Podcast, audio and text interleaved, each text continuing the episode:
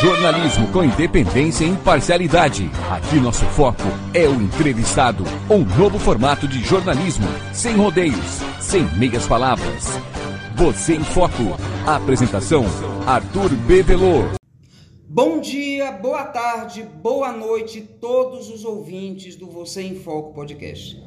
É, hoje, quarta-feira, eu tenho a satisfação de entrevistar o secretário de saúde do município Lagarto, o excelentíssimo senhor Marlison Magalhães.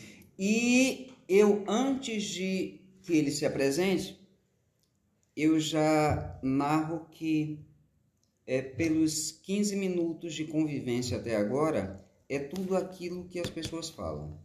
Extremamente educado. Muito boa noite, secretário Paz e Bem. Boa noite, Bizan. Quero primeiramente agradecer o convite para participar do programa Você em Foco podcast. É a primeira entrevista que eu estou dando assim fora da, do, do, da rádio normal. Mas vou me apresentar. Eu sou Márcio Magalhães, para quem não me conhece. Sou lagartense. É, sou formado em administração de empresas. Estou cursando gestão pública. E durante esse, então aceitei esse desafio de assumir a Secretaria de Saúde, sair da secretaria que eu estava lá em Aracaju, da Indústria, Comércio e Turismo, e vim para esse novo desafio que foi assumir essa pasta que me honra pelo convite da prefeita e estou fazendo de tudo, usando o coração para poder assumir essa parte que é muito importante no nosso município. Então eu vou começar a minha primeira pergunta pela sua fala. O senhor disse que está usando o coração. É, Há três semanas eu conversei com algumas pessoas do município de Lagarto de uma certa relevância. É, eu tomando um café com o empresário Nininho da Bolobon, meu amigo pessoal, e ele teceu elogios é, para Vossa Excelência e disse: Bizan, ele é um cara extraordinário e você não tem noção do quão acessível ele é. Pronto, palavras de Nininho. Três dias depois, eu tomando um café na aldeia do Rosário, Ginaldo do Feijão disse: Eu fui na sala dele, ele me fez. Eu, olha, eu só saí de lá depois que eu tomei água, tomei café, nós conversamos. Aí vem Júnior Prata, Júnior Papito, e diz: É meu amigo de infância, eu devo uma gratidão. Aquele cara é extraordinário. E aí, uma sucessão de pessoas falando bem de Madison Magalhães. Eu, enquanto jornalista, e é, a minha profissão impinge isso, eu sou curiosa, eu disse: ninguém é perfeito. Mas uma coisa todo mundo fala: a educação, a acessibilidade e o bem tratar. Isso vem de berço ou o senhor teve que aprender isso para assumir uma das secretarias que a gente chama de cabeça de burro do município? Não, isso vem de berço. É, desde quando eu cheguei na secretaria, eu disse que ali era Márcio Magalhães e não secretário. Eu, onde eu estiver, quem me conhece sabe que como eu trato as pessoas dentro da secretaria é como eu trato no meu dia a dia, no cotidiano. É, eu acho que lá na saúde ou na rua, o mínimo que eu posso fazer é tratar as pessoas bem. E lá na saúde não seria diferente, porque muita gente quando chega lá já chega com suas dificuldades, não vão lá só conhecer o secretário, eles vão com alguma coisa é, que está passando, suas dificuldades. Então isso me faz receber com maior carinho, escutar, porque eu acho que eu escutando, eu vou saber é, onde eu estou errando, então onde está o problema na, na saúde naquela, naquela localidade. Eu procuro saber. Eu gosto de receber críticas porque eu acho que a crítica construtiva ela é positiva. Só que, me perdoe a franqueza, como eu disse, isso é o mal da minha profissão, a curiosidade. Se o senhor só recebesse, que isso é normal. Olha quem falou bem do senhor. Nininho, que é empresário. Ginaldo, que é empresário. Júnior Prata, que é de família tradicional. Então, pessoas com pedigree é fácil ser recebida pelo secretário. Só que antes de eu Quando eu lhe convidei para dar entrevista, eu tive que fazer minha pesquisa. Os funcionários da secretaria têm um senhor, é uma, como é que eu posso dizer, uma idolatria absurda pela maneira como o senhor trata, porque o senhor fez um café da manhã com eles e foi tomar com eles.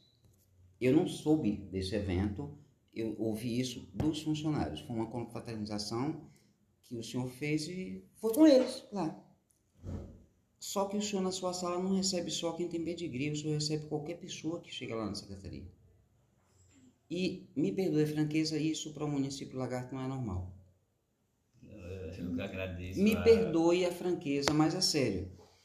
Eu acompanho, eu estou aqui desde 2000, há 22 anos, eu acompanho todas as administrações, já passaram milhares de secretários. Isso não é normal. Uma pessoa atender quem tem pedigree, o povão, se está na minha antessala, não sai sem ser recebido. O senhor faz isso. Por que, secretário? Não, é, é minha forma de gerir. Primeiramente eu queria mandar um abraço para Nininho, para Ginaldo, para Júnior, porque são as pessoas que eu conheci, conversei, e para mim conversar com eles é sempre um aprendizado também para a minha função. Eu gosto muito de escutar as pessoas e eu acho que você escutando, você aprende, você é, cresce como cidadão. Então, quando eu cheguei na secretaria, a primeira coisa que eu falei para as pessoas mais próximas que está diretamente comigo é receber as pessoas bem, porque meus funcionários eu gosto, não, eu não chamo de funcionários, eu chamo de amigos. Eu disse a eles, olha, minha forma de gerir é trabalhando com vocês. Aqui não é o secretário máximo, o secretário é só o nome na que tem que ter, mas vocês eu quero que trabalhem todos juntos quando é uma equipe de trabalho. É uma equipe de trabalho. Chamei os diretores e passei a mesma coisa para ele, para cada um passar isso para o seu funcionário. Porque se eu trabalho em equipe, eu sei que todos vão, vão dar o melhor para fazer. Agora, quando você individualiza o trabalho, começa a criar o ciúme, é, um querer fazer mais que o outro para mostrar o trabalho. E eu quis mostrar para eles que o nome diretor, secretário, gerente, isso é só uma mera formalidade. Mas da hierarquia funcional. Da hierarquia funcional. Mas que se todo mundo, vocês conseguissem colocar eles na equipe, botando eles para trabalhar de uma forma que eles se sintam prestigiados, todos vão fazer o melhor e vocês trabalhando em equipe, quando a catraca gira, ela não para. Se uma peça daquelas faltar, ela vai travar. Então, eu acredito que eu consegui fazer isso. Hoje eu chego na secretaria, eu vejo que todos estão querendo mostrar serviço, eles todos querem fazer o seu trabalho da melhor maneira. Não é para me agradar, é para agradar a população, é para que a população se sinta acolhida lá na nossa secretaria, na Secretaria de Saúde, porque quando a pessoa entra, ela já chega com as dificuldades. E ela ser bem acolhida, ela ganha uma, uma esperança, ganha vai para casa com outra visão. Na verdade, o que o senhor está querendo dizer é que com a afetividade, com a humanização do atendimento, a pessoa cresce a autoestima e mesmo que ela não tenha sido atendida onde ela poderia, mas ela já chega em casa de uma outra forma. É isso, secretário? Com certeza, é isso mesmo. Então, o trabalho de Vossa Excelência, enquanto gestor, é humanizar aquela cabeça de burro. Me perdoe, eu só vou chamar assim. É sério, porque ali enterraram uma cabeça de burro. Na verdade, se a gente for analisar, e Floriano Fonseca, historiador de Lagarto, já tinha me dito que ali é, tem muita gente enterrada ali, naquele terreno da Secretaria de Saúde. Por isso parece que tem uma cabeça de burro. Não é só gente, não, uma cabeça de burro. Mas é, parece que é, o senhor, enquanto gestor, prima pela relação humana, primeiro lugar. Sim, eu acho que a relação humana é onde você, se você tiver uma boa relação humana, você vai conseguir fazer tudo. Se a pessoa não tem aquele acolhimento, a pessoa já vai entrar no desespero na hora que chegar na secretaria, já vai chegar com raiva porque uma coisa ou outra não foi atendida e eles não sabem o motivo, então a gente tenta passar tudo para eles, para que eles se sintam que estão ali num, num ambiente que é um dever nosso ajudar. não é, a gente não está fazendo nenhum favor não, é uma obrigação nossa. Mas tem coisas às vezes que eles não entendem que faz que faz parte da como é que chama?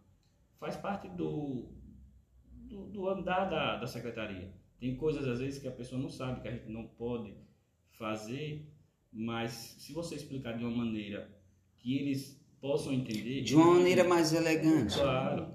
E quando ela sai de lá, eu, claro que a maioria das vezes você às vezes tem que dizer um, um não, mas é um não que as pessoas saem de lá satisfeitos, eles vão receber aquele não, mas eles sabem que o não não foi porque a secretaria não quis oferecer o serviço, foi porque a secretaria não pode oferecer aquele serviço.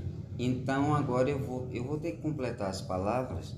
É um não recheado de educação. Sim, e com, com e, não... cons, e considerando, com, com consideração ao usuário. Sim, e aquele não que a gente dá o caminho para ele conseguir, porque às vezes tem coisas que é o Estado que tem que oferecer e a secretaria de, do município ela não, não oferece aquele serviço. E muita gente já chega, não, eu quero isso. A gente, não, nós vamos encaminhar aqui agora vocês. Semana que vem seu, seu produto vai chegar aqui, porque nós não podemos fazer mais é o Estado, então nós cadastramos as pessoas e ela é servida na outra, na outra semana. Secretário, se o senhor me permite, antes de chegar na sua pasta, eu vou fazer uma pergunta muito pessoal. O senhor é tímido? Muito. Dá para perceber. Muito tímido. E... Mas quando eu estou conversando. É... é... porque aqui não é uma entrevista, aqui é um bate-papo. Um bate-papo. Eu me o, solto, você, o Você em Foco Podcast é por isso que eu não, eu não consigo fazer por telefone ou por outra forma. Tem que ser cara a cara. Mas isso eu já percebi desde o momento que o senhor entrou. Contudo, eu percebi a sua atenção e até a gentileza e a delicadeza do seu staff. Porque o seu staff, quando a gente sentou na mesa, fala nisso, meus ouvintes, eu estou aqui na, nos estúdios da Elchada FM, Lorival Mendes está ponte safenado, mas cedeu o espaço para a gente gravar essa entrevista. São 19 horas 11 minutos e Imagine, ele estava trabalhando, viu? 19 horas 11 minutos. Chegou aqui há 12 minutos atrás. Nenhum secretário fica até esse horário. Mas o staff dele já providenciou água mineral, a gente está tomando, tá? E essa. Porque eu me pego muito nas coisas pequenas. Dizem que tanto Deus quanto o diabo estão nos detalhes. Deus está nas coisas mínimas que a gente não percebe, o diabo também.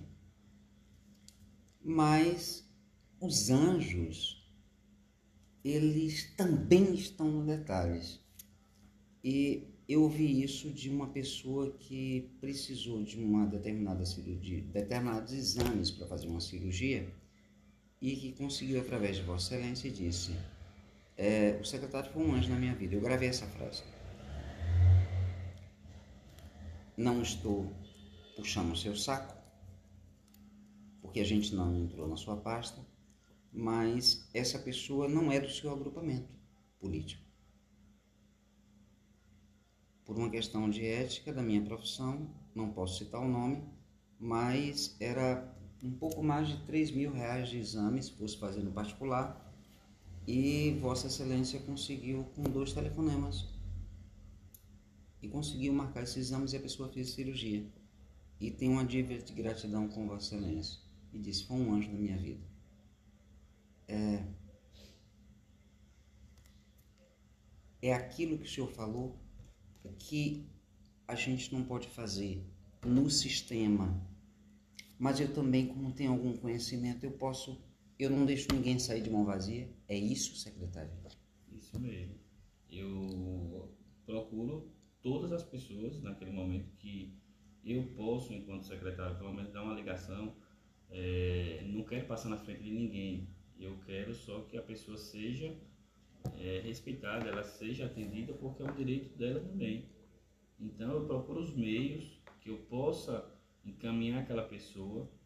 É, enquanto eu não conseguir, eu não, não, não sossego, eu fico até conseguir. Não, a pessoa chega, eu consigo eu vou resolver essa situação. Aquilo me alivia porque, como uma secretaria ela toma muito tempo, se eu não resolver naquele momento, deixar para o, o outro dia ou, mais na frente, eu posso esquecer, pode acontecer do esquecimento, porque é muita coisa. Então, saiu aquela pessoa, já entra outra, entra outra e você vai vendo e você pode confundir. Então, eu gosto de. Na hora que você chega na minha sala, eu resolvo na mesma hora. Dali, eu já quero sair, que a pessoa saia. Finalizado. Finalizado.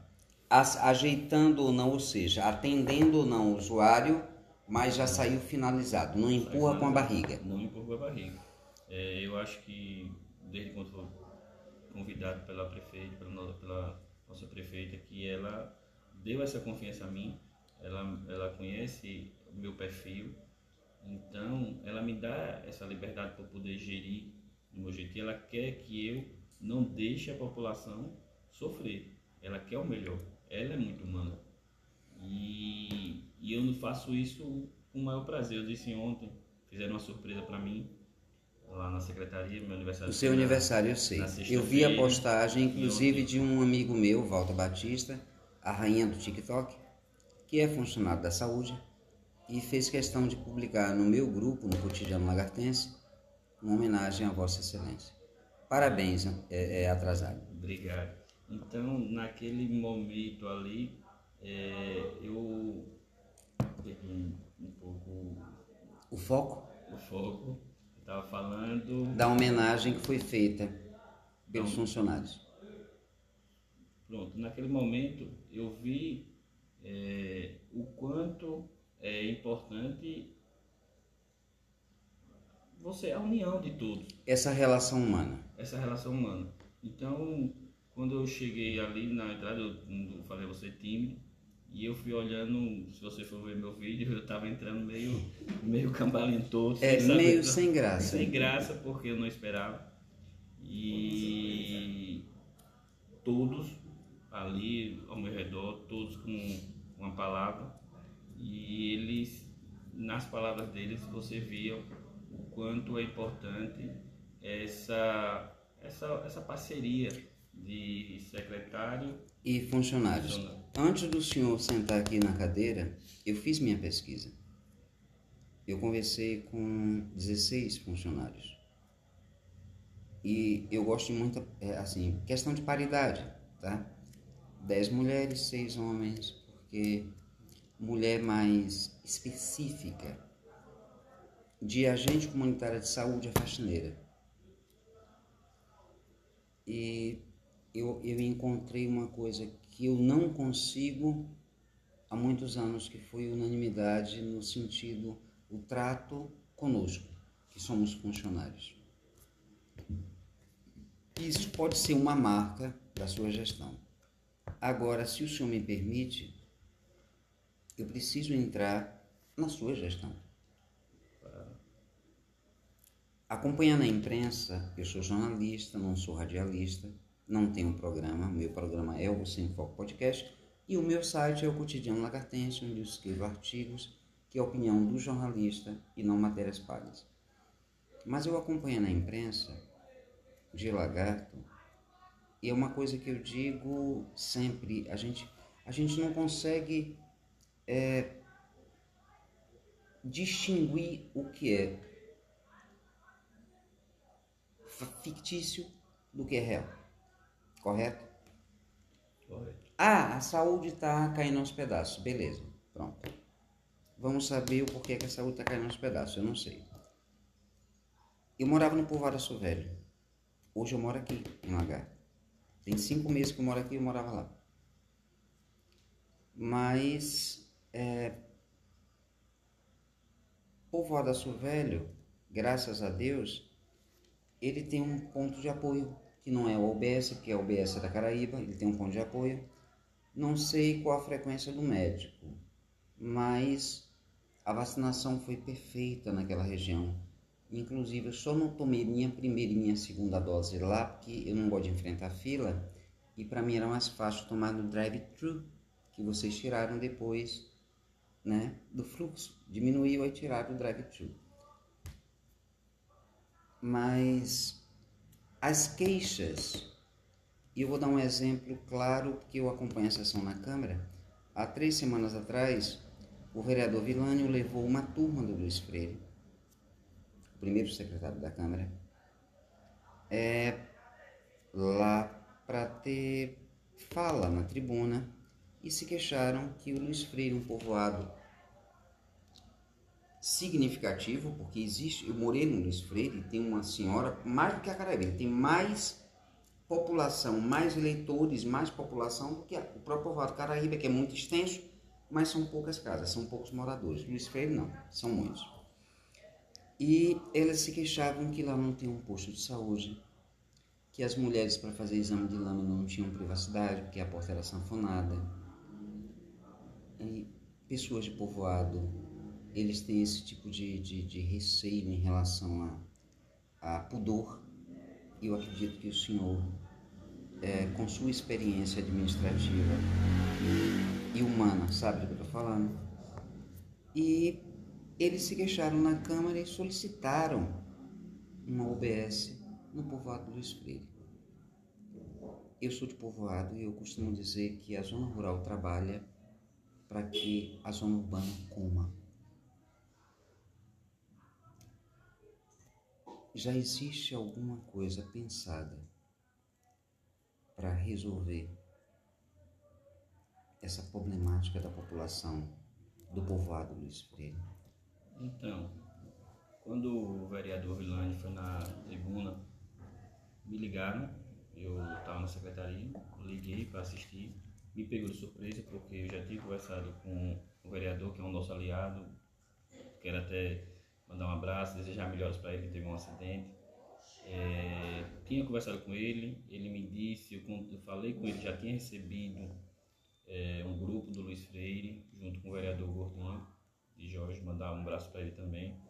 E naquele momento eu fui pego de surpresa. Porque... Na verdade, causou estranheza. É, é, foi fogo. Não, não vou dizer que foi fogo amigo, não, mas tudo bem.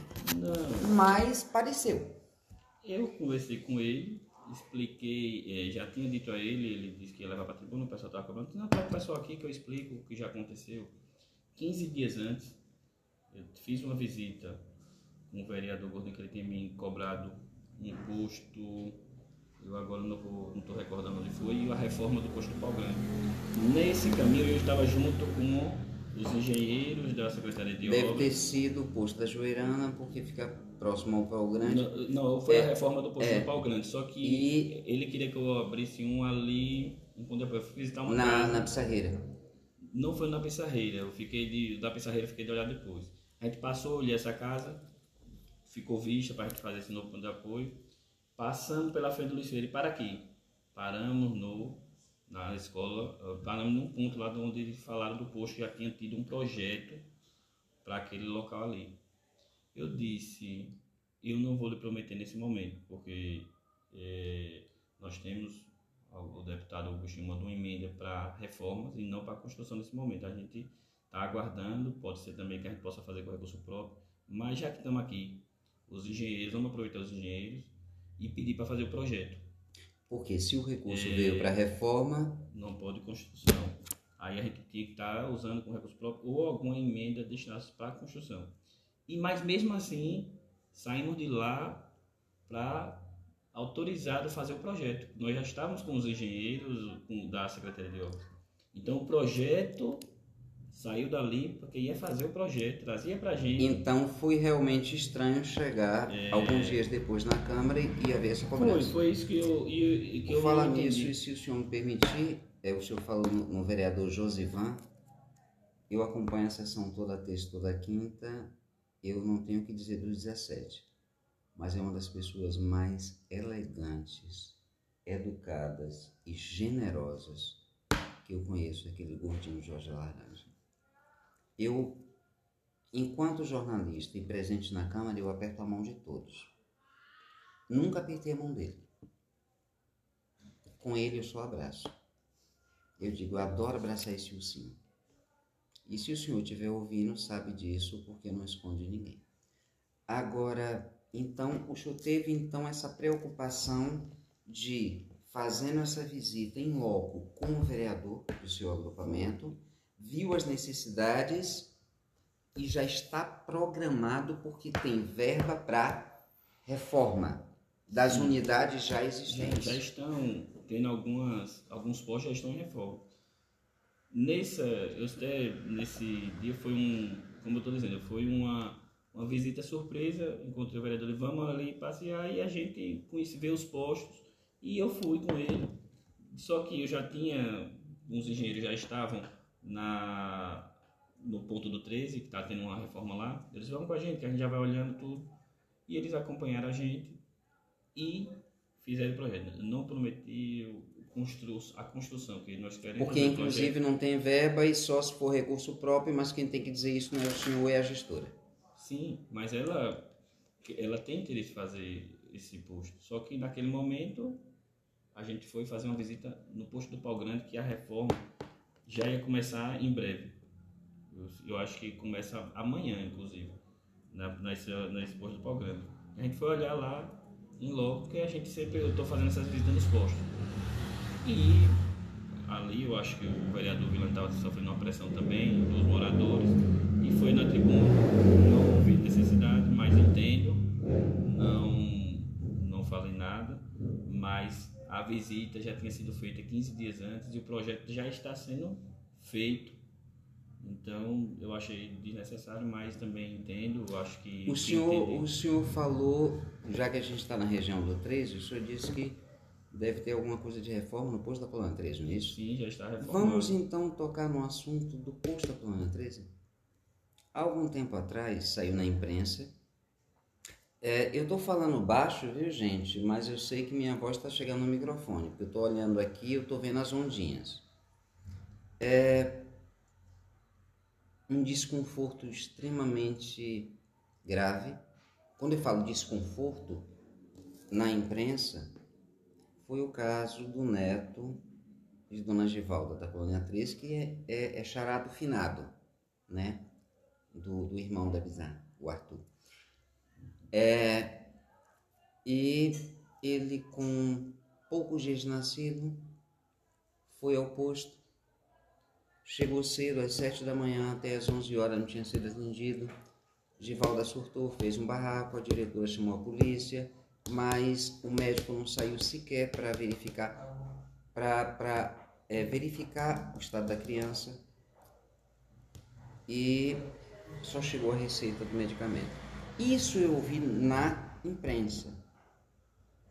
Mas eu fui na Colônia 13, em loco, conversar com é, as pessoas que moram ali, ó, naquela, e que estavam presentes e funcionários, e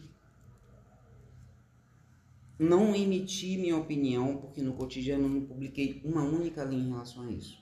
Que eu disse, eu não publico nada no meu blog sem ouvir as duas partes. Eu ouvi. Eu ouvi o usuário, eu preciso ouvir o gestor. Compreende? Sim. E em relação a isso, eu sou muito Caxias. E não é da agora que vários vereadores falam da deficiência eu vou colocar com essa palavra, do posto, do atendimento do posto da Colônia 13, que já foi um posto 24 horas, hoje não é. Existia um número, um, um número fixo, que as pessoas ligavam, né? Podia ser 10 horas da noite, tinha alguém lá dentro, né? Para chamar o carro, a ambulância, para levar. Se tivesse algum problema hoje, eu acho que não tem mais. Mas é, a Colônia 13 é quase uma cidade. E se a gente for fazer uma sindicância com os moradores, o que é que vocês mais precisam aqui? Eles vão citar três coisas: saúde, segurança, porque o senhor não tem segurança de andar com um celular. Saúde, segurança pública e educação quando eu falo de educação, não é que não tem escola, é o, o transcurso. Mas o senhor não é secretário da pasta, vamos só tocar na saúde. Por que a colônia 13, que tem uma população maior do que vários municípios de Sergipe, ela se queixa tanto da saúde naquele povoado? Então, Bisa, é, o 13, ela é, existe vários políticos lá. E a política, ela, a política de lagarto, ela é, ela tem um entrave absurdo, é um contra o outro, eles não procuram é, nem saber o que está certo e o que está errado. Eles jogam a informação falsa nas redes e aí deixa lá, às vezes um usuário, às vezes precisa daquele remédio, eles dizem que não tem, quando a gente vai ver tem um remédio, e às vezes o usuário não vai no posto para é, porque soube que não tinha e tem no remédio. Então existem duas coisas. Eu só ouço elogios do posto do 13. Agora existem também as pessoas que criticam. Mas as que, que, que criticam geralmente é porque faz aquela política destrutiva. Eles não estão preocupados com a população. Naquele caso que aconteceu com a senhora, ela, eu fui, eu mesmo liguei que quando acontece algo, eu vou tomar frente. Eu não deixo ninguém, eu quero saber o que aconteceu, porque a, a saúde é para todos, independente de, de lado A, lado B, a saúde é uma só, é única, todos têm que ser atendidos. Só que a pessoa chegou com a criança. E querendo ou não, o senhor é o ordenador de despesas, Sim. é o dono da pasta. A, a pessoa chegou com a criança e queria ser atendido de imediato. Existe um, uns trâmites. Tinha o pessoas, protocolo. Tinha pessoas já lá. Então não é chegar e passar na frente. Quando é uma emergência, algo que se fosse grave, a, criança tem que ser levada imediatamente para o hospital. Não é no posto de saúde. Então, chegou, já querendo ser, ser atendida, começou a fazer aquela aquela cena toda e mas era criança era o neto eu entendo aquela por esse lado mas eu acho que nós não podemos é, culpar as pessoas que estão à frente culpar o médico é, porque dizer que ele não atendeu ele atendeu a criança é, não teve essa demora toda. Ela chegou, fez, mas ela teve que aguardar a sua vez. E ela não queria aguardar a vez dela. E achou que com fazendo aquela cena toda ela ia ser entendida de imediato. E não é assim que funciona. Então, eu procurei saber. Foi um constrangimento lá na, no posto para todos. Não foi a primeira vez. Já foi algumas vezes que aconteceu isso. É, então, a gente já deixa, como determinadas pessoas falam, a gente já não dá tanta a credibilidade. E a gente não pode se preocupar. Então, muitas pessoas às vezes falam, dizer, de, do posto de saúde porque telefone. Hoje as ambulâncias, elas, cada ambulância tem um telefone que é passado para a população. Se uma, houver uma necessidade, o 13 tem duas ambulâncias. Aí às vezes você vai ver na tribuna, o, a oposição vai lá, o 3 está sem ambulância. Mas não é isso. A ambulância ela está sendo usada. Ela fica parada lá e não pode ficar parada. Quando ela para, já chega alguém, já liga. E se por acaso ela estiver parada e o povoado Brasília, a ambulância da Brasília já saiu e precisar de carro, ela tem que ser, ser usada. É, lagarto é um só, todo, tem todos os povoados mas se necessitar de usar algo de que está no povoado, vai ser usado. Então, eu acho que eu, há muito mais parte política do que verdade. Eu comecei a desmentir as coisas agora. Semana passada fizeram um vídeo e me passam os vídeos às vezes chegam para mim dizendo que não tinha um remédio tal lá no posto do 13.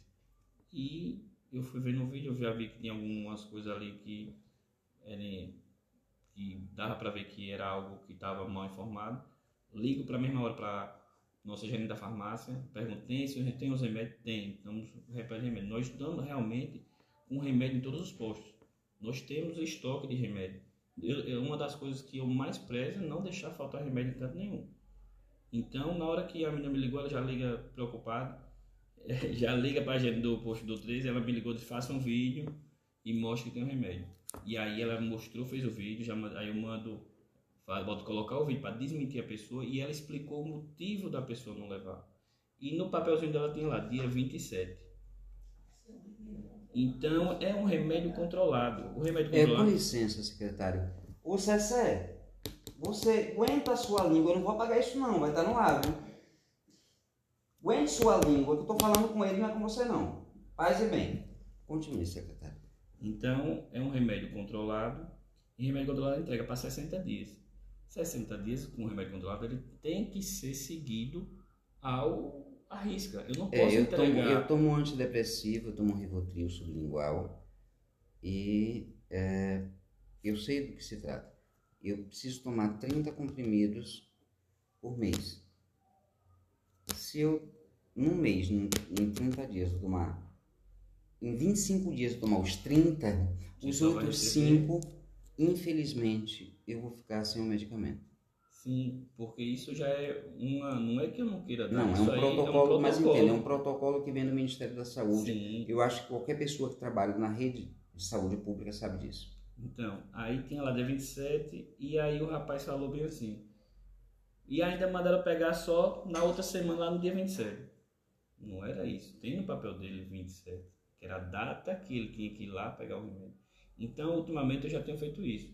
Já deixo todo mundo preparado. Teve uma vez que eu estava na secretaria, como eu saí muito tarde, da secretaria, era, a secretaria fechava às 17, já eram às 18 horas, chegou uma notícia de que não tinha um remédio e tal. Aí o pessoal que eu gosto é que eles são, assim, querem mostrar que tem. Então eu liguei para a menina da farmácia, ela saiu de casa, veio abrir a farmácia, fez o vídeo, mostrou o estoque que nós tínhamos e a gente repostou na mesma hora, postou na mesma hora, para poder desmentir essa, esses fake news. Então existe muito fake news. Eu acho que é uma política baixa, principalmente na saúde. Eu acho que na saúde não pode haver política. Não, na saúde tem que ter humanização. humanização, tem que ser verdade. Vá olhar em foco, veja se aquela informação é verdadeira para você poder repassar. E quando você eh, recebe uma pessoa que vai falar sobre qualquer assunto da saúde, antes dela passar aquela informação, eu acho que deveria ser visto antes. É, ter ciência, Verificar. Verificar, verifique para deixar a pessoa falar e não é, soltar a informação e deixar os ouvintes, na verdade, desinformados. E pode causar danos sérios àquela pessoa que escutou e não foi no posto pegar o seu medicamento. É, secretário, eu vou pedir uma licencinha ao senhor de um minuto e meio, porque se a gente não rodar o bloco de comerciais, Você em Foco não existe. Mas, meus queridos ouvintes, estou entrevistando o secretário Marlison Magalhães e um minuto e meio, Você em Foco podcast volta já.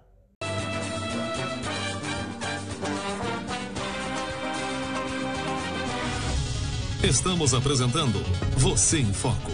Oferecimento. Deputada Estadual Gorete Reis. Compromisso e respeito.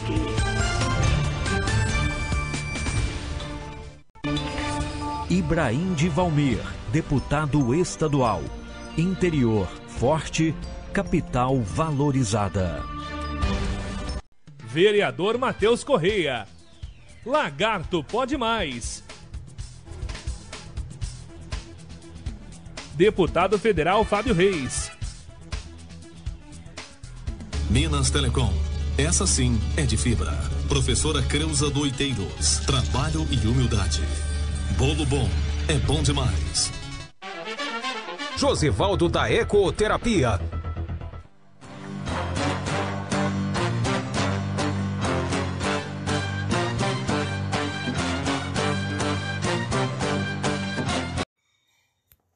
Bom dia, boa tarde, boa noite novamente.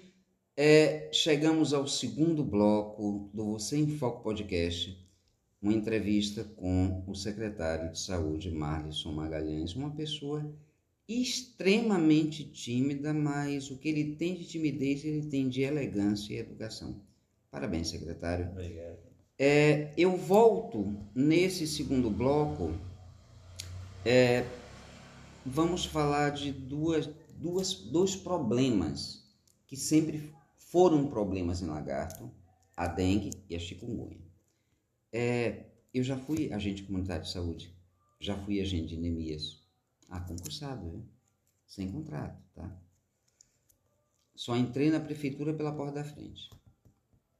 E é, na minha época, os agentes de endemias, eles chegavam na região, na zona rural, fazendo busca ativa. De bater na porta, é, colocar o Temefós, porque na época era Temefós, eu não sei se hoje tem outro tipo de, de, de produto. É, de furar as latinhas, né, para não acumular água. Quando a dengue realmente foi um problema no nosso país, alguns anos atrás. Só que o mesmo, a desgraça do Aedes, ela, ele não transmite aquela desgraça preta e branca, né, porque ele é todo listradinho, ele não transmite só a dengue. Ele transmite também a zika vírus e a chikungunya. Então, um único mosquito transmite, é vetor de três doenças. O agravante da chikungunya é que, diferente da dengue, as sequelas dela podem durar anos. Estou mentindo? É, enquanto gestor, o que é que o senhor pode passar para os meus ouvintes? O que é que nós, o município de Lagarto, e quando eu falo nós, município, não estou falando do gestor, estou falando nós, do município. O que é que nós estamos fazendo para barrar o avanço da dengue, diminuir os casos de chikungunya que, tanto na zona rural quanto na zona urbana, já estão preocupantes, correto? É, não estou falando das subnotificações, estou falando do, dos casos reais. Então, é, o que acontece em relação a chikungunya, dengue.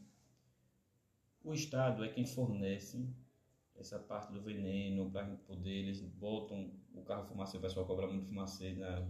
logo quando eu cheguei me cobravam muito e eu não entendia porque o fumacê não estava rodando, então não tinha veneno. Então o Estado, ele, lagarto, ele está fora da zona de risco. Então eles mandam isso quando você está na zona de risco. Só que existe casos pontuais. Aquela localidade ali está com foco de dengue, de chikungunya. Então. Ou de Zika vírus. Ou de Zika vírus, ou de, de, de todas essas doenças do, do, do, mosquito, né, que ele vai. Então, quando eu cheguei, eu pedi, é, conversei, mandei um ofício para a secretária do Estado e ela nos atendeu. Expliquei a nossa situação. A enfermeira Messia Feitosa, Sim, que saiu daqui de Lagarto. Expliquei a nossa situação, que era uma coisa pontual na, em determinadas regiões, e ela entendeu e mandou os carros com uma aqui para Lagarto. Eles passaram aqui uns 30, 60 dias, fazendo toda a região. Inclusive e... passaram aqui na frente da minha residência, passou um carro fumacê. Sim, e, na, e muita gente também cobrou, não, o carro está passando rápido. Esse veneno novo, porque antigamente um, era um tipo de veneno. E esse veneno novo, o carro tem que passar um pouquinho mais rápido. E o pessoal também me perguntava, ah, o carro passou rápido aqui, porque eles queriam que passasse devagarinho. É, mas ah, só que aquele veneno antigo era um mau cheiro desgraçado sim, e esse quase que não tem cheiro, né? Sim, sim. Avisa a população para não Então, é, a gente fez tudo o que era possível. Nós também fazemos o, a busca ativa. Nós temos os agentes que estão indo em todos os locais, vão, só que nós não temos para todo de vez. Você vai na localidade que está mais é, afetando naquele momento, mas nunca para.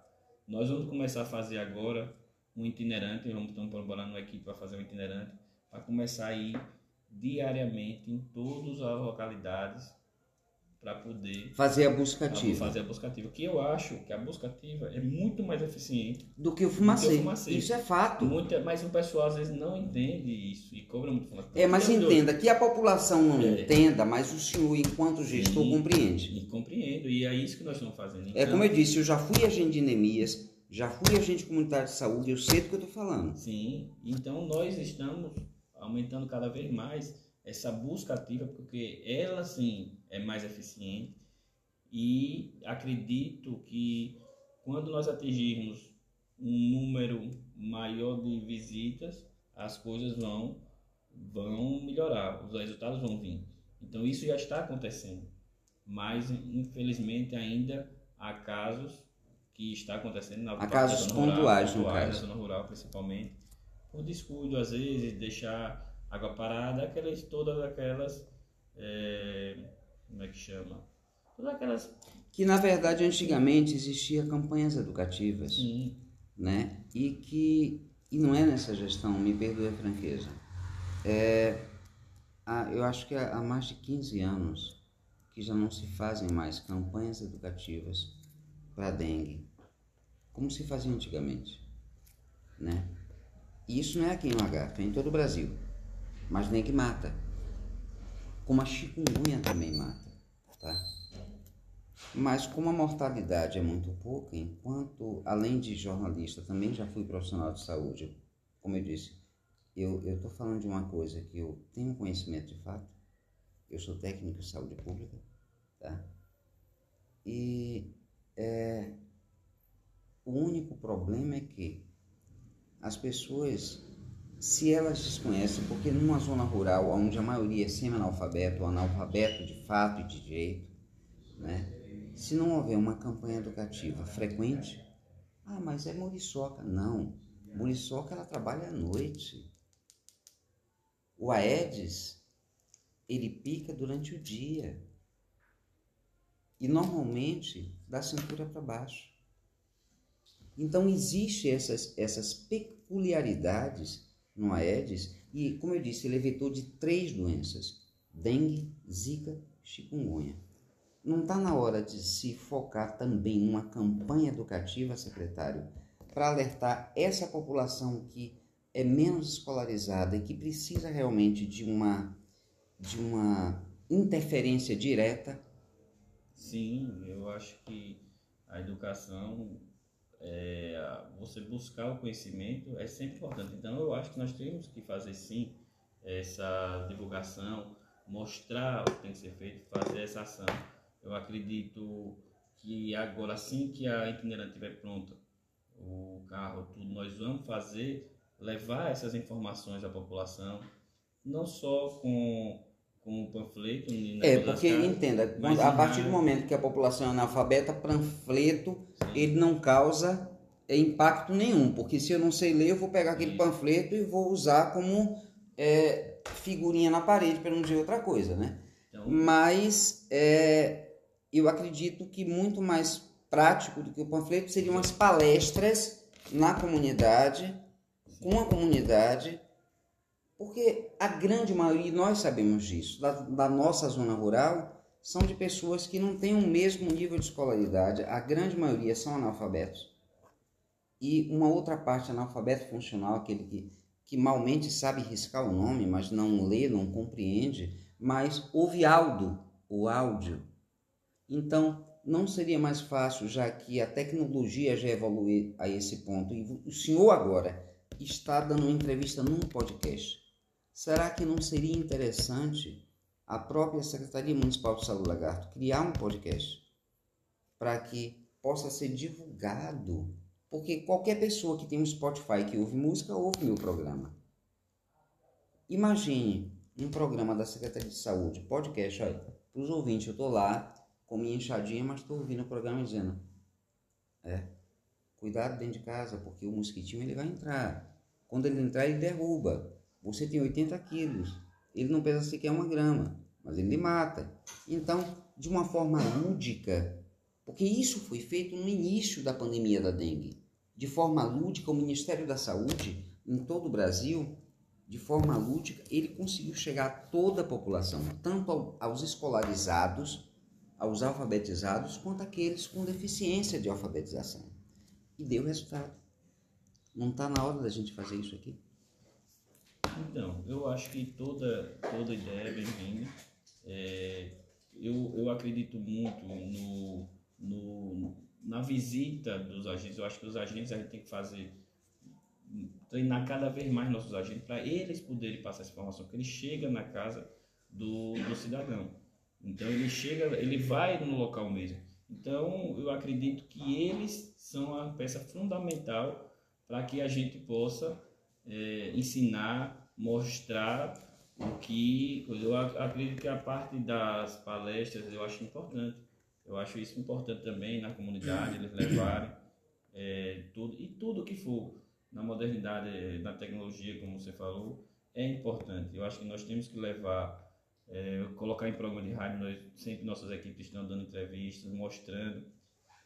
Estamos também pensando em relação a, na localidade, no dia que a localidade ela vai ser visitada, passa o carro de som avisando, mostrando, ele falando sobre a, o como ocorre, né? educando a população. É, na verdade, os meios de prevenção. Sim, os meios de prevenção. Então, isso tudo nós estamos fazendo. Agora, quanto mais fizer, melhor. Quanto mais coisas novas chegarem para poder. O é... senhor, secretário, me permita a franqueza, o senhor tocou agora no, nos agentes. Quando fala agentes, saúde e endemias. Eu vou lhe mostrar duas situações pontuais que eu vivi. Então, é, como esse programa é gravado, eu não tenho receio de citar, porque aconteceu comigo. Eu morei cinco meses no povoado Sou Velho. Cinco meses. Eu nunca fui visitado por um agente de endemias.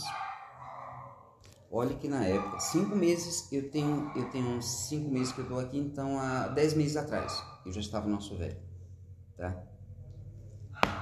E saí de lá porque eu denunciei um roubo de paralé, que isso viralizou na internet, o cara tentou pegar uma pá, porque estavam roubando, os, o cara tava, o comerciante estava roubando os paralé, e eu denunciei. Porque paralé foi feito para o povo pisar, não é para botar na garagem de ninguém, né? E eu vim para Lagarto. Eu passei cinco meses lá, não fui visitado por nenhuma agente de Neemias. Fui visitado pela agente de saúde e em cinco meses ela teve na minha casa uma única vez. Eu estou aqui há seis meses. O que, é que eu acho engraçado é que a agente de saúde da minha área aqui, da minha rua, eu vejo ela passando direto aqui. Eu moro aqui do lado do estúdio L'Oreal. Choveu minha casa. Há três dias atrás, ela passou aqui de carro estacionou o carro. De dia ela passa de moto, mas nesse dia ela passou de carro. Porque ela tinha que fazer a, as fichas AS dela, né? ela tinha que, com a enfermeira dela, tinha que fazer a, a quantidade de crianças, etc, etc. E ela chegou na minha casa e disse que eu tenho uma filha que morava no nosso velho, ela disse, sua filha vai querer fazer o, o cadastro porque nem você nem ela mandou para mim no meu WhatsApp. Eu olhei para ela e disse: Querida, eu não vou passar os meus dados pessoais por meio digital, porque eu conheço de leis. Suba na minha. Não é porque eu não digito. Quem digita para mim é minha sobrinha. E eu disse, querida, você é agente de saúde, eu também fui. Eu conheço a sua função eu não vou passar os meus dados via meio digital. Você tem que subir na minha casa. Você vai. Se você não quiser digitar, porque você não, não trabalha com tablet, você escreve. Quando você chegar em casa, você passa para o tablet. Só tem dois motivos para você não entrar na minha casa. Ou é homofobia, porque eu sou viado, ou é inoperância, porque pelo que eu vejo aqui, você não passa na casa de ninguém. Você chega na casa de um, você não entra na casa de ninguém. Você chega na casa de um por e diz: Olha, eu preciso dos seus dados, tá aqui o meu zap. Na minha época, enquanto a gente saúde, a gente não fazia isso. Ah, mas teve a pandemia. Nós não temos mais pandemia. E quando o senhor diz, ah, os agentes de saúde estão na ponta, estavam. Eu estou falando muito sério, secretário. E se hoje os agentes são efetivados, foi por minha causa. Eu fui a maior nota do concurso e a Dilma sabe disso. Na época, a secretária Gorete queria que a gente assinasse um contrato. Eu entrei na justiça junto com o Walter. O município foi obrigado a, a, a efetivar todo mundo. Eu e Walter, a gente ficou de fora porque a nossa micro horária foi cortada. Então, saúde sempre foi minha praia. E eu brigo por essa bandeira. Mas eu não consigo admitir, porque não é só essa da minha rua. A gente de saúde do povoado também faz a mesma coisa. Só que como ela sabe que no povoado as pessoas são analfabetas, não pode digitar no WhatsApp, ela vai uma vez por mês, né? Mas aqui na cidade, me perdoe a franqueza, é tudo virtual. É, essa é uma demanda que eu vim passando enquanto usuário, enquanto jornalista. Eu posso acreditar num trabalho com a zika, com a dengue, com a chikungunya, usando o agente, o ACS, o agente comunitário de saúde, se hoje ele trabalha mais virtualmente do que presencialmente? Me perdoe a franqueza. E a propósito, quando eu, há três dias atrás, eu disse à minha gente, eu estarei entrevistando o secretário e eu vou questionar ele essa sua postura de não entrar na minha casa, como não entra aqui na casa de ninguém, dar o WhatsApp para que a pessoa mande os dados para que você lá. Isso não existe para mim, isso não é ser agente de saúde. Eu, eu assim.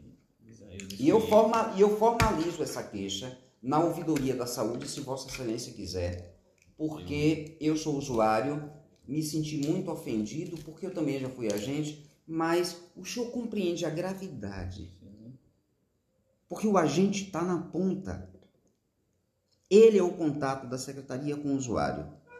Como é que eu posso informar o senhor um dado verdadeiro se eu não entro na casa dela? É, então, eu desconheço esse, esse caso. É, acredito que seja pontual. Pontual. A, a, nessa época que você morava no, no Aço Velho, eu acredito naquela época os agentes de enemias, eles não estavam fazendo essa parte porque até não poderia, por causa do, do veneno, como você coloca, uhum. devido ao Covid. Então, eu acredito que foi isso que eles não estavam passando naquele momento. É, os agentes de saúde, eles, nós estamos com as áreas cobertas agora, entendeu? Então, essa parte, quando você fala que eles não estão entrando em casa, é, eu vou investigar essa microárea aqui. Por exemplo, é como eu disse, isso, assim, veja bem, isso está sendo gravado e é como eu disse, eu faço questão, como usuário e morador, de ir na ouvidoria da saúde e denunciar. Porque eu já fui agente de saúde e eu não admito um profissional de saúde, seja lá quem for. E acredito, Bizan, Porque se, tenho... se, entenda, se não entra na minha residência, é como eu disse, dos dois um ou é homofobia ou é inoperância na sua função. É, então, é como eu estou dizendo, eu acho que é um caso pontual. É, os agentes de saúde daquele lagarto, eu tenho um maior carinho por eles. Desde quando eu cheguei, eles me abraçaram. Eu tive uma reunião semana passada com eles e mostra como nós trabalhamos, nós queremos, a, a como a gente já falou, da humanização e eu passo isso para eles. A, a presidente Adilma, uma grande parceira, eu admiro muito o trabalho dela na frente da, dos agentes e elas, ela cobra deles também, como agente da Secretaria de Saúde também. Nós estamos sempre conversando com eles, nós temos eles perto da gente porque a gente quer conhecer o trabalho de cada um. E tudo o que você está me falando agora, é, eu acho que é, uma, é um dever meu eu vou buscar essa área daqui, toda a equipe, para saber o que acontece aqui, porque eu não sei se essa agente que não entrou aqui, se ela só mora aqui e ela não, não é ela não área, mora aqui nessa rua. Não, então ela vem realmente. Ela mora, no, na verdade, ela mora no Loyola, mas é agente dessa área. É, ela é agente. Então, é. eu vou pegar todas as informações, vou levar para a secretaria, vou debater é, esse assunto Lá. E é como eu disse a Vossa Excelência, e... eu faço questão de ir na ouvidoria da saúde enquanto cidadã e usuária, não enquanto profissional de comunicação. Eu vou prestar minha queixa lá. Com certeza, é o local mais, o mais correto, adequado. é o caminho. Sim. Agora, por que é que eu fiz questão, nós... por que é que eu fiz questão de nessa entrevista lhe pontuar isso? Porque uma coisa é acontecer um caso lá na, na Pururuca, no Oiteiro, no Genipapo, no Campo da Vila, no Jardim, de uma forma hipotética. Não, mas não pode acontecer e, em nenhum local. Em nenhum local. Só que dessa vez não é de forma hipotética. Eu sou usuária, aconteceu isso comigo. E a gente sabe que a ela que estaria entrevistando o senhor iria denunciar essa postura dela, que eu não acho correta enquanto profissional de saúde. Mas eu vou tirar um pouco do agente de saúde e vamos falar de pandemia do Covid, porque é, eu acredito que os idosos de 70 anos já estão tomando a quarta dose, já foi aprovada pelo Ministério da Saúde. Sergipe já aboliu o uso de máscara, porque o estado de Sergipe chegou aos 75%. Graças a Deus, Lagarto também chegou, passou dos 75%. Então, as pessoas já podem sair sem máscara, 75% efetivamente humanizados, ou melhor, imunizados.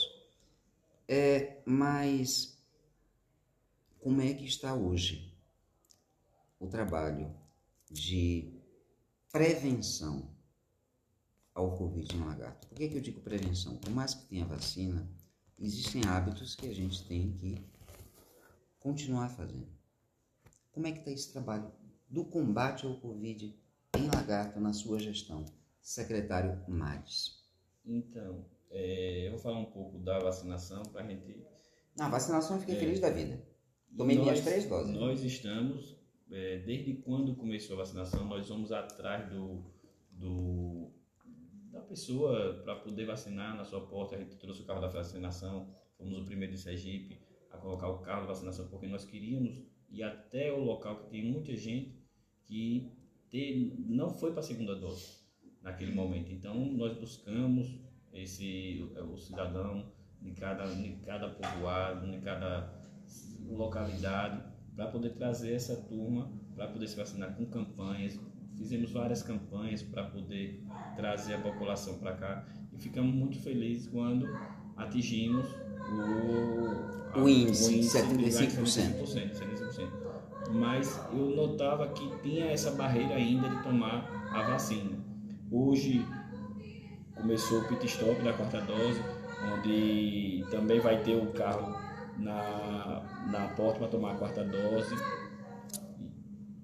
E a quarta dose, que é para pessoas sim, acima de 70 anos. Acima de 70 anos, esse pit stop está em algumas localidades e nós vamos cada vez mais tentando trazer novas ideias para poder trazer a população para poder se vacinar, que a vacina mostrou que ela é muito eficaz.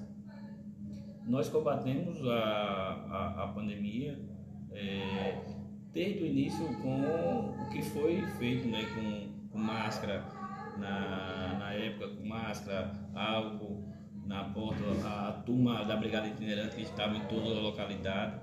Fizemos tudo que era possível para poder atender nossa população da melhor maneira.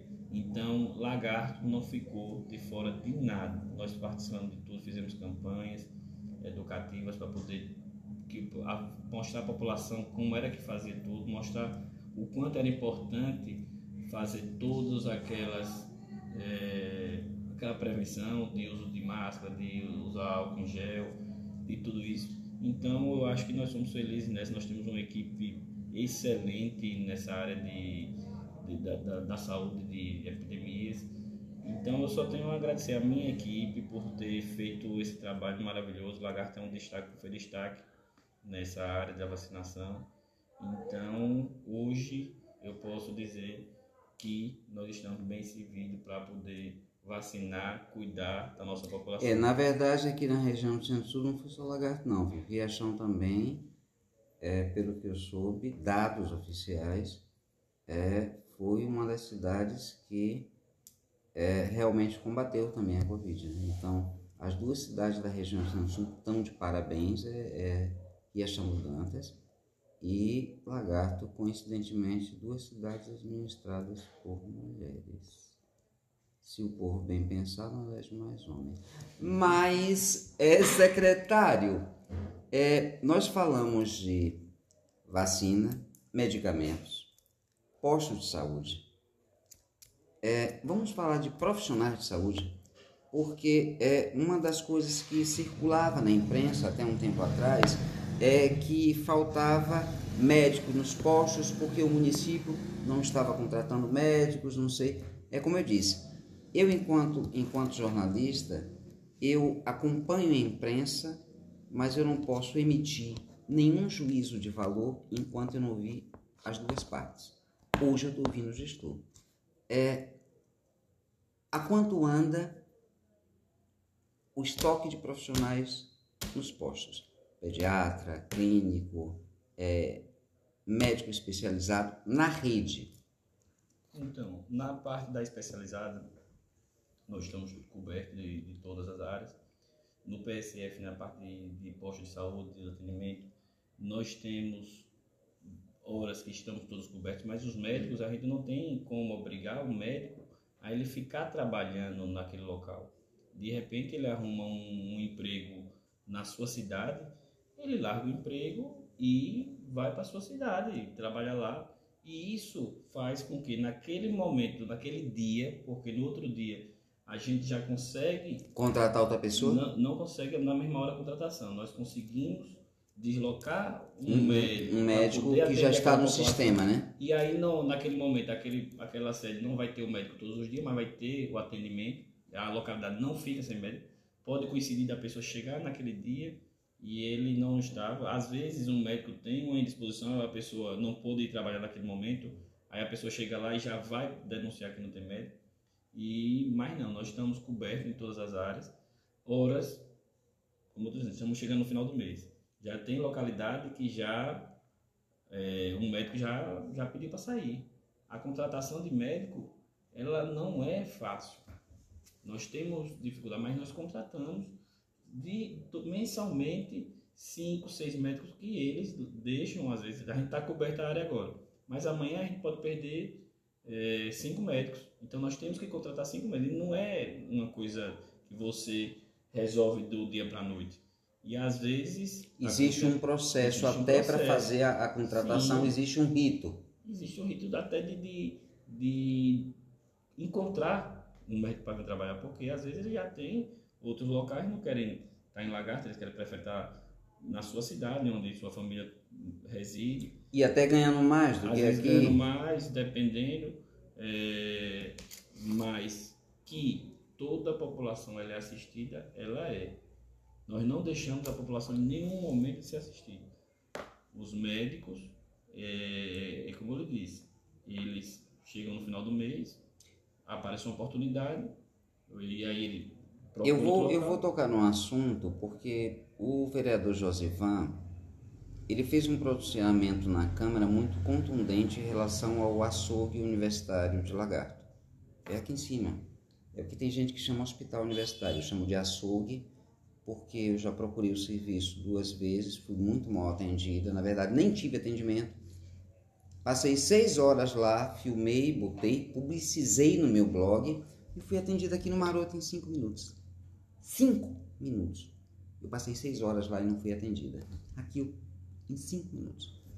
Então, o vereador Josivan, ele já cobrou da Câmara inúmeras vezes que se fizesse uma audiência pública para que esse açougue universitário, ele trate a, a população de Lagarto de forma decente, porque ele recebe um vultuoso recurso, tanto do governo federal quanto do governo estadual.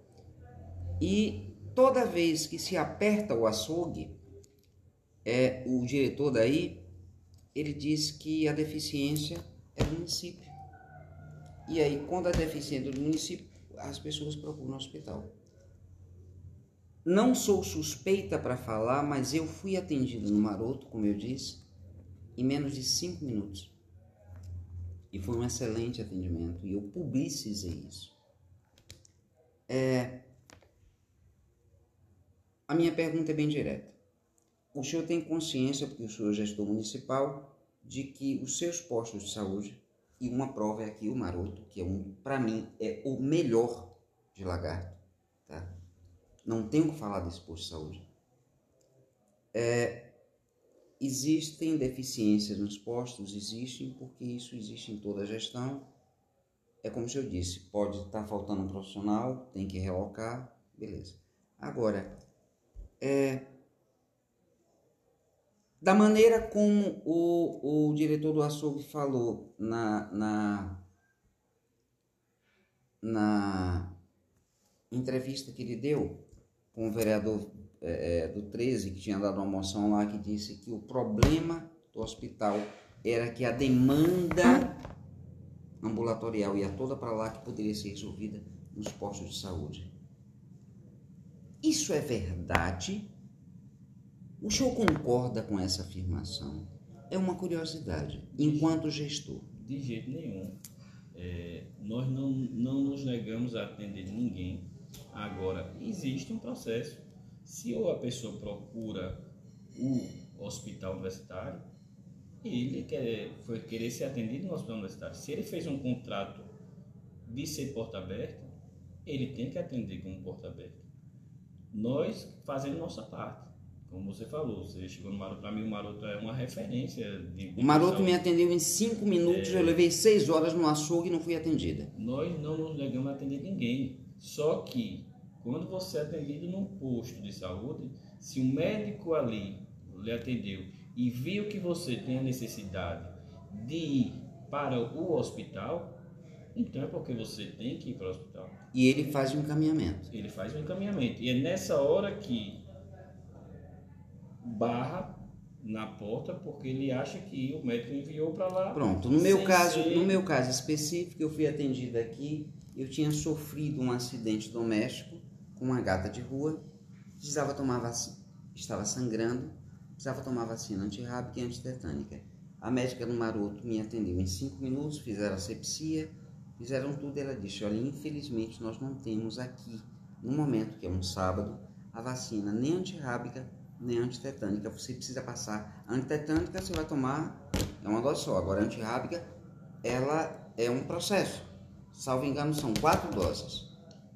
E ela me reencaminhou para o açougue. Eu tinha ficado seis horas lá Fui atendido em cinco minutos aqui. Voltei para lá, fiquei duas horas e meia para tomar uma antitetânica e um antirrábico. Que no outro dia, era domingo, eu não pude tomar lá. E aí eu perdi o, o, o, o protocolo rábico, porque eu tomei uma dose e faltava três. Antitetânica eu tomei, graças a Deus não morri. Mas isso para mim, que tenho escolaridade, que sei cobrar os meus direitos, eu brigo, eu xingo, eu cobro, eu sei que é dinheiro público. Então... E para aquela pessoa, para aquele usuário que vem do povoado e que chega aí não é atendido e eles botam a culpa no serviço municipal, isso é justo, secretário? Não, é, é bastante justo, porque como eu estou dizendo, nós estamos aí, nossos postos estão preparados para atender toda a população. Isso eu posso, eu tenho orgulho de falar da gestão da prefeitura porque ela cobra que a gente faça o melhor, que nós não deixemos faltar nada. E nós tentamos fazer com que tudo isso aconteça. Quando você me, assim, quando acontece um caso desse, eu não tenho como saber se a população vai no hospital, ele fica esperando lá, entendeu? E aí não é atendido, porque já aconteceu casos assim de alguém me ligar do hospital, hoje meu pai está aqui no hospital desde nove da manhã, já são seis da noite, eu digo, vem pro Maroto. Às vezes, dependendo de como seja, eu já cheguei a, a mandar até carro buscar no, no hospital e trazer para cá. Porque não sou eu que tenho que escolher para onde quer ir. eu sei, é o usuário, que escolhe onde quer ser atendida. Ser atendido. Entendeu? Então, esse é, é o trâmite. E quando chega no, no, no, Fui muito bem atendida no Maroto, graças a Deus, como eu disse, eu não levei nem cinco minutos. Quando você chega no posto que ele encaminha para o hospital, a obrigação Essa é a desgraça. É atender. Só Às que eles não eles cobram da gente. É, só que, que eles, faça... eles não reconhecem esse protocolo. Eu fiquei duas horas e meia até que chegasse um profissional, porque eu comecei a fazer barraco, e, olha, eu tô com o braço sangrando. Graças a Deus já fiz curativo, mas eu preciso tomar antirrábica e antetânica.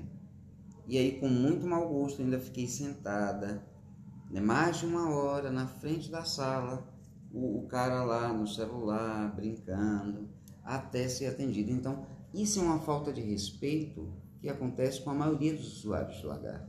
A fala do vereador Gordinho na Câmara, a fala do vereador Josivaldo, a fala do vereador Matheus, da vereadora Marta, que cobram desse açougue respeito à população de lagarto, parece que está brincando com a nossa saúde, ela é, é factível e quem tem que resolver isso é o governo federal, porque esse dinheiro é verba federal. O Ministério Público Federal tem que entrar na jogada. Contudo, eles jogam a culpa no município e eu fui bem atendido no município. Se eu não fosse, se eu não reconhecesse a excelência que esse posto aqui tem, eu não estaria aqui falando isso. E Mas, enquanto gestor, o que é que se pode fazer para melhorar? Porque vocês têm parceria, eu acredito que deva ter algum, alguma parceria do município com o açougue, né? Não, nós temos uma boa relação na pandemia, nós tivemos uma boa relação em relação a médicos, nós cedemos médicos para eles poderem atender, pago pelo município.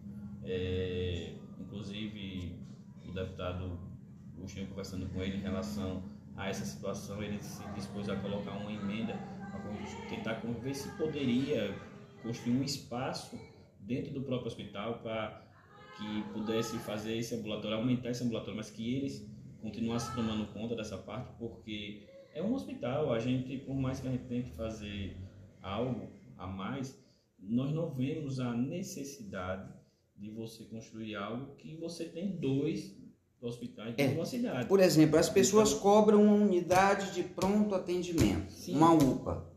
Beleza. Em Itaporanga tem. Sim, Mas Lagarto tem, além de um hospital universitário, também tem um hospital Nossa Senhora da Conceição, não é verdade? com certeza. Então, É uma UPA aqui. Ah, seria bem-vinda? Seria. Nos Olhos d'Água, na Colônia 13. Pode até ser. Agora tem na cidade, não, não sei, porque é, nós temos dois hospitais de referência. E justamente e é que assim, a gente pesquisa muito sobre UPA. Nós fomos visitar, eu conversei com a prefeita do, do interior de Paraná é, e ela colocou uma UPA numa cidade de 300 mil habitantes e ela me disse, foi lá, eu pesquiso sobre tudo isso, eu gosto de, de, de ver É, o senhor é estudar. gestor, o senhor tem que pesquisar É, mesmo. E gosto de saber tudo o que acontece. E ela falou que é inviável colocar uma UPA dessa forma. E na minha concepção também, junto com minha equipe, nós avaliamos que nesse momento, em Lagarto, não há necessidade de nós colocarmos, vamos ter um hospital 24 horas que está aberto. Tem, tem dois hospitais, na verdade. É, na verdade, é um hospital Sim. universitário que está cheio de, de estagiário, está cheio de estudante de medicina, mas que nunca tem médico. Seria- não trata as pessoas bem, é, o Ministério Público não faz nada, os vereadores cobram, ninguém faz nada e a gente tomando naquele lugar, recebendo o que assim- Maria recebeu atrás da horta. Mesmo assim, nós em nenhum momento deixamos de estar sempre com essa opção caso É, não, quando não há atendimento lá, eles têm três opções: Itapurã, não, peraí, desculpe, Itabaiana, Riachão ou Maroto. o Maroto, coitado, é quem sofre, né? Sim, sim. é, Agora na pandemia mesmo, o Maroto, ele foi mesmo procurado, sufocado, porque vinha crianças, idosos e todo mundo junto, e eles deram conta do recado. A gente não ouviu falar, você não ouviu falar que faltou isso, faltou aquilo para atender a população. Não, e olha que as distribuidoras de remédio, elas estavam sem o remédio. Você chegava em uma farmácia que até que para comprar o particular, pra você comprar um remédio, uma, um remédio de pirona, não tinha. E numa, no, no, posto de saúde tinha os remédios para poder é, Atender os usuários. atender os usuários. Em nenhum momento faltou nada nesse momento mais difícil que nós vivemos, que foi a pandemia. Eu, logo quando eu cheguei, a gente chamou a equipe e foi um pedido da prefeitura, não quero que falte nada. Nós fizemos um estoque de, de remédio, por isso que eu, às vezes a gente fica triste quando escuta a, a falarem que está faltando isso aquilo, porque nós deixamos todas. É, agora, agora, agora, existem veja bem, é, que tem que isso ia dizer. É, é, isso eu posso me queixar porque o meu Rivotril sublingual não tem. Tem que na série triste, porque às vezes tem remédio que é controlado. É, porque o meu de receita azul e não tem posto, eu fico virada no cabrum, na série. mas é isso eu posso dizer, porque eu tomo Rivotril sublingual, 5mg, e não tem. Esse- aqui. aqui no, dentro do É. posto. Nós tem, tentamos tirar todos os remédios de controle controlados e colocamos levamos para a sede.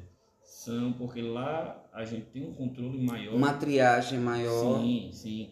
Porque é uma forma de nós estarmos observando, né, tomando de conta melhor desses. Na verdade, monitorando. Monitorando. Então foi uma forma que nós encontramos e quando chega lá, às vezes pode acontecer de do remédio no, no outro dia chega. Se tiver, no outro dia chega. A gente tem 24 horas, às vezes a distribuidora manda, mas nós não deixamos o paciente ficar sem o remédio. É... Secretário, eu tenho que, veja bem, eu tenho que lhe agradecer a gentileza de ter aceitado o meu convite. Eu vou dar o espaço para as suas considerações finais, mas eu já estou lhe agradecendo porque, menino que bate papo gostoso. Obrigado. É sério, o tempo passou e a gente não percebeu. Um bloco de 35 minutos, um bloco de 41 minutos, é, e normalmente eu faço dois blocos de 30. Então, o bate-papo foi gostoso. Eu espero que Vossa Excelência tenha gostado da condução da entrevista, mas estou muito satisfeita e agradecida por Vossa Excelência ter aceitado o convite do Você em Foco podcast. Eu, eu que agradeço, Bisa, pelo espaço. Eu gosto de conversar quando é uma conversa. É, eu me sinto até mais confortável de poder falar um pouco da saúde do nosso município, de mostrar a realidade que nós estamos vivendo. Eu, eu gosto que, eu queria que você, estou lhe convidando para você ir lá na secretaria, conhecer como nós, nós... Se tiver café eu vou, porque eu adoro café. cafeína. Então, eu quero que você conheça um pouco do nosso trabalho, para poder mostrar isso à população, mostrar que tem muita coisa que é inverídica e isso prejudica pessoas que, que precisam usar o sistema do SUS, que hoje o sistema SUS, depois da pandemia, ele está bastante utilizado por pessoas também que têm condições, ele procura o SUS. O povo descobriu que no SUS existe profissionais é, de alto padrão, que eles trabalham Até lá. psiquiatra Sim. se pode é, é, ter atendimento psiquiátrico e psicológico pelo SUS. Sim, e, e, você vê o... Você deixa de pagar uma consulta, às vezes de 300, 400 reais, e você tem um atendimento de graça do mesmo profissional que atende o particular. Então, é, o, o SUS ficou bastante conhecido depois da pandemia. E a procura aumentou ainda mais.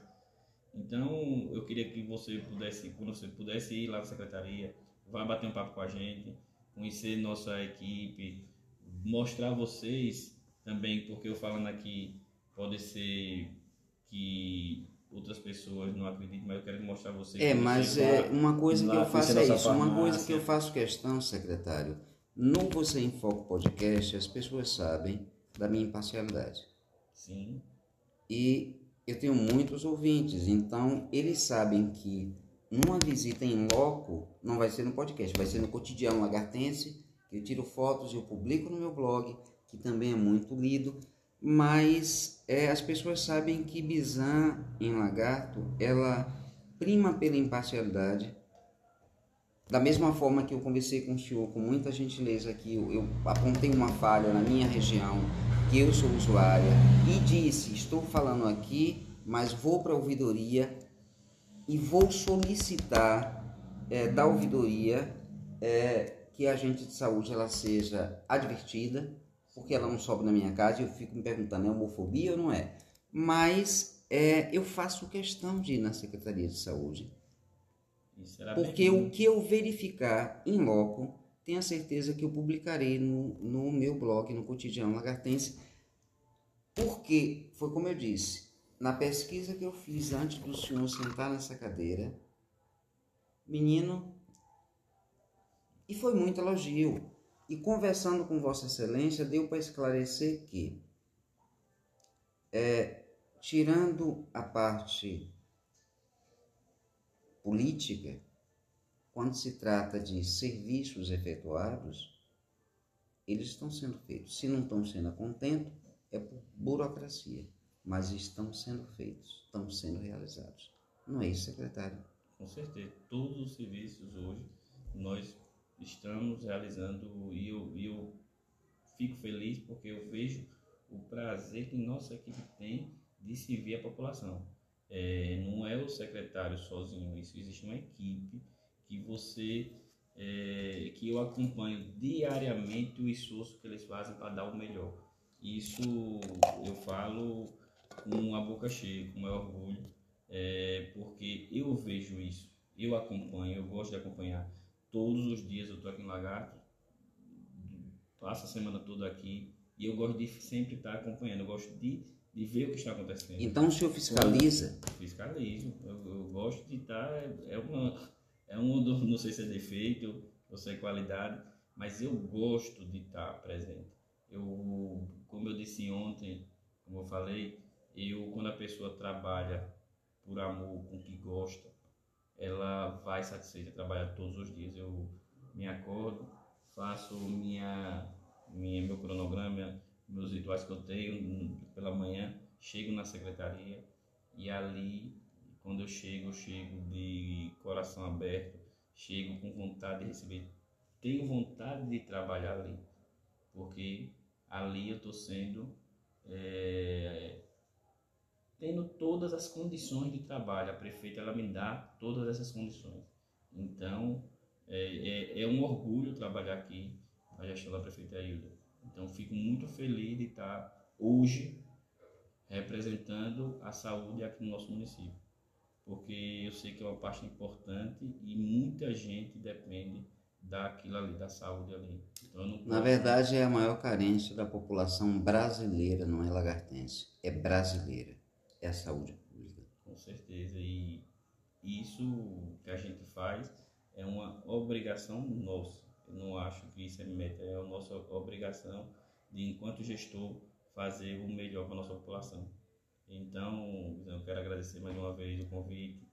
É, em outra oportunidade, tiver, eu estarei aqui presente. Gostei muito da entrevista, me senti à vontade. Sou tímido, mas no bate-papo a gente vai se soltando, conversando. E eu já faço e... melhor, porque veja bem, além de, do meu podcast, dia de sábado eu apresento um programa junto com o Júnior Papito, que é o Cheixo, no, no rádio, lá na CLG FM, ou melhor, na Lagarto FM.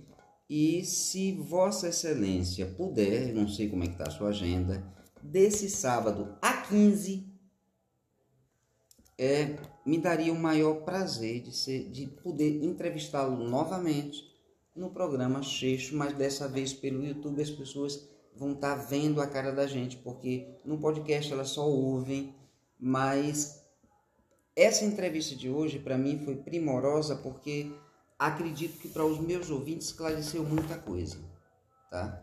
Mas é, de pronto como eu disse, desse sábado a 15, e, e o pior que Júnior Prata nem está sabendo. Eu vou ter que ligar para ele e dizer, olha, convidei o secretário para desse sábado a 15, se ele tiver agenda, para estar lá no Cheixo. Por quê?